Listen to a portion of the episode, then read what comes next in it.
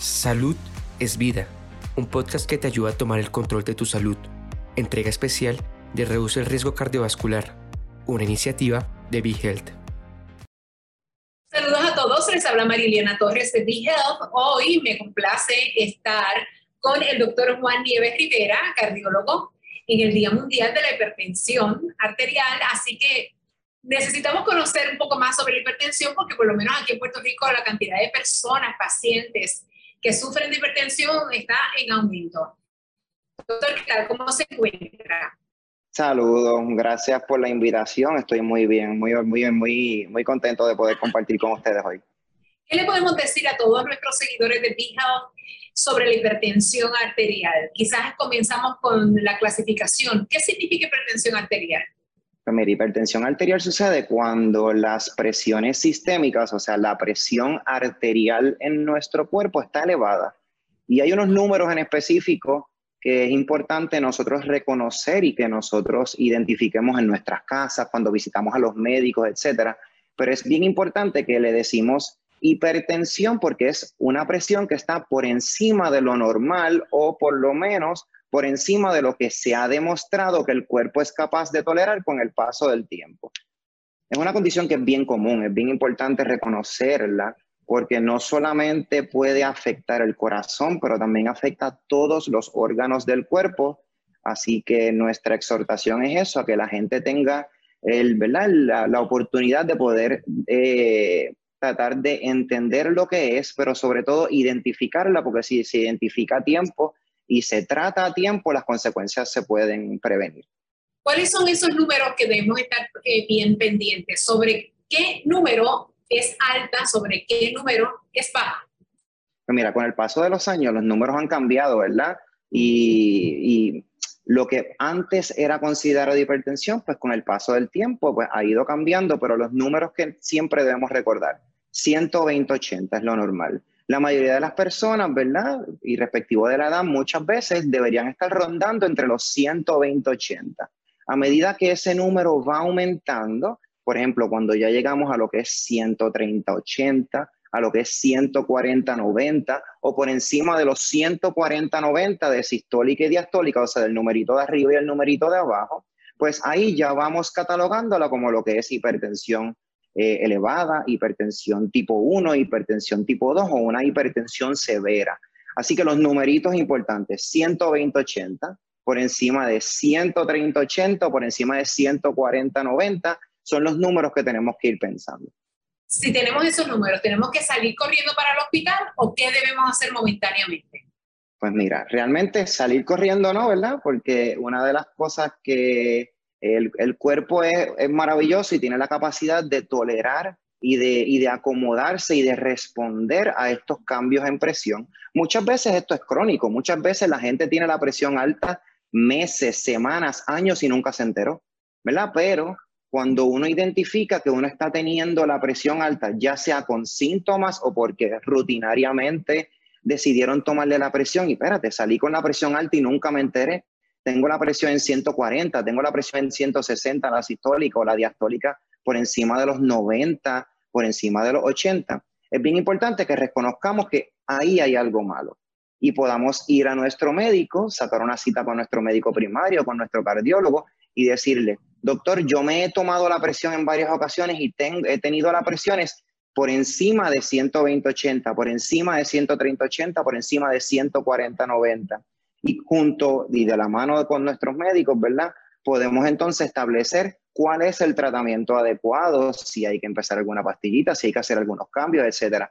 Así que lo importante es identificarlo. Salir corriendo no, porque eh, es bien importante poder entablar esa relación con nuestros médicos, con nuestros médicos primarios, con nuestro cardiólogo, para entonces identificarla temprano y poder tratarla adecuadamente.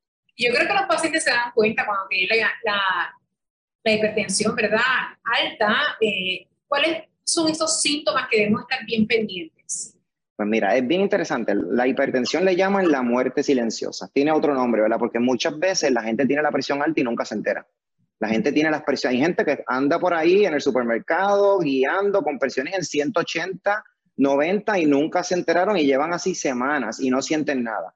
Pero hay personas que llegan, las presiones las tienen en 160, 140 y empiezan a, sentir algo. ¿Y cuáles son esos síntomas? Pues mira, muchas veces dolorcito de cabeza, mareo, desbalance, calentón aquí en el área del cuello, calentón en las orejas, cansancio, fatiga, subo las escaleras y me canso, camino o estoy en el patio haciendo las tareas del hogar y me canso más rápido.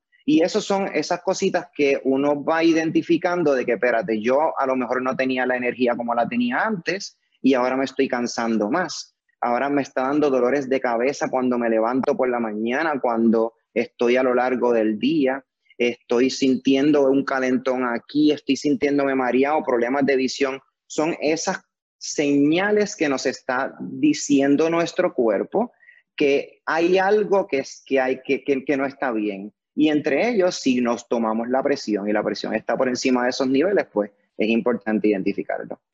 Bien, hay manera de que nosotros podamos controlar la hipertensión, o sea, algo que debamos hacer todos los días para mantenernos en control y estables. Pues mira, yo creo que lo, primero es identificar por qué es que nos da la hipertensión. Porque hay muchas personas que dicen, ah, yo soy hipertenso porque mami era hipertensa, porque papi es hipertenso. Seguro, la hipertensión tiene un componente genético, la hipertensión tiene un componente familiar. Así que si mami, papi, mis hermanos, mis papás este, o mis abuelos tenían hipertensión, pues sí, hay, un, hay unos factores de herencia que predisponen a que tú puedas tener un riesgo mayor de desarrollar la presión alta.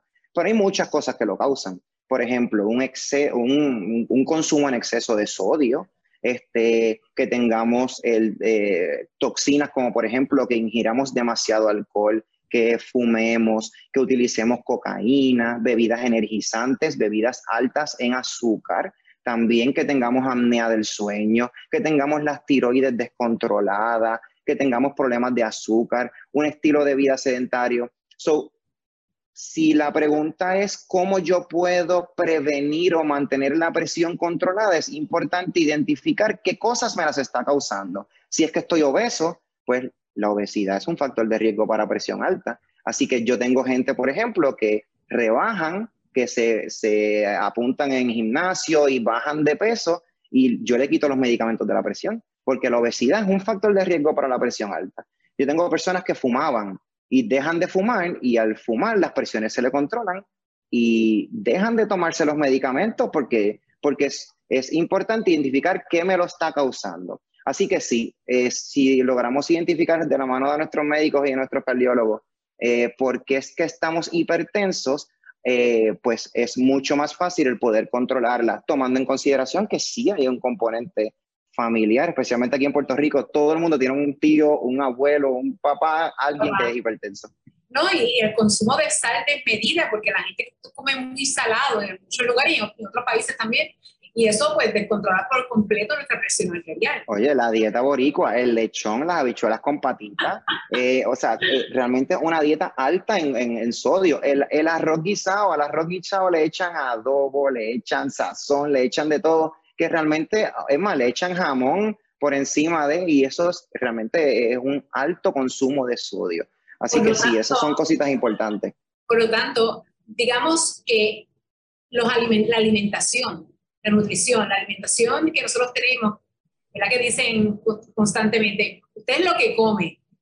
En efecto, o sea, si seguimos comiendo descontroladamente y pues estamos atentando contra precisamente nuestra salud y nuestra presión. Por eso el primer paso, cuando uno como médico identifica que un paciente es hipertenso, siempre lo primero que uno debe fomentar es hacer cambios en el estilo de vida. Porque lo más seguro, una de las cosas que está provocando que el paciente esté hipertenso es que no está siendo consciente de lo que está comiendo. Y, en efecto es lo que comes. Así que cuando uno tiene una, mayor conciencia de que estos alimentos que estoy consumiendo son altos en sodio y los restringes, ¿verdad? Eh, y, haces unos ajustes en tu alimentación y sobre todo aumentas el ejercicio, aumentas particularmente el ejercicio aeróbico. Muchos pacientes no tienen que tomar medicamentos para la presión. Y, ¿verdad? por eso es que es bien importante que esa es la primera estrategia que se ha demostrado que es efectiva. Doctor, yo tengo una interrogante. Eh, eh, ¿La hipertensión arterial es solamente en adultos? ¿Los niños no sufren de esto? Pues mira, es mucho más común en adultos, claro que sí. Es ah. mucho más común en adultos.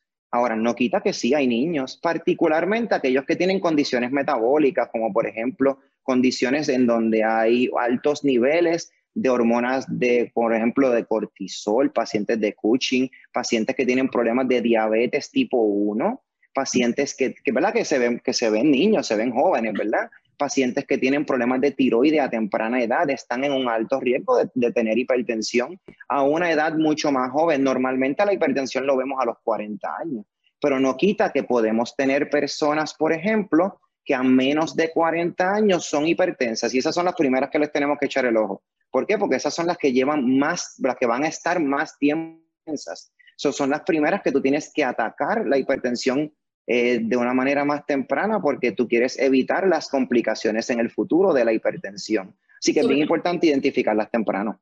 Sobre las consecuencias de la hipertensión, quería hablar un momentito con usted antes de despedirme. Eh, es, bueno entender lo que estamos discutiendo en la noche, en el día de hoy, porque resulta que si usted deja pasar todo esto, después en el futuro las consecuencias serán peores. Y vamos a tener una vejez muy, muy infeliz con tanta pastilla y, yendo al hospital constantemente. ¿Cuál es la recomendación que usted le hace a todas aquellas personas que ya tienen su presión alterada o tienen hipertensión arterial ya diagnosticada?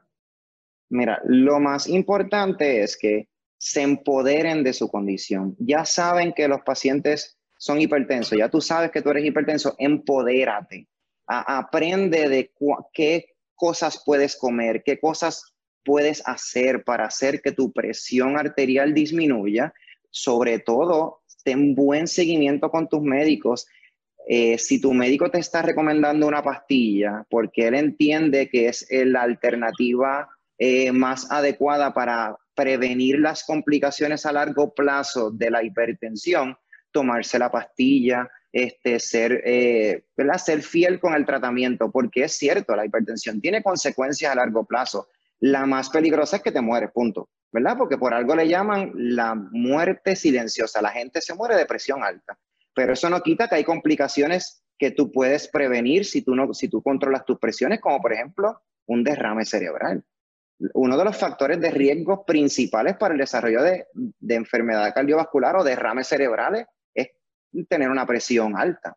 Un infarto es lo otro que puede provocarte la presión alta. Es fallo cardíaco, eh, problemas en los riñones. O sea, la hipertensión tiene complicaciones a largo plazo, pero la hipertensión es de esas condiciones que gracias a Dios tienen tratamiento, que gracias a Dios podemos controlar, que contamos con herramientas mucho más efectivas que en años anteriores para poder identificar a tiempo, pero sobre todo para tratar efectivamente. Y eso de la mano de nuestros médicos primarios, de nuestros cardiólogos y de nuestros nefrólogos, es importante que nosotros nos empoderemos de nuestra condición. Sabemos que somos hipertensos, pues vamos a hacer todo lo posible para controlar nuestra condición y evitar las complicaciones a largo plazo.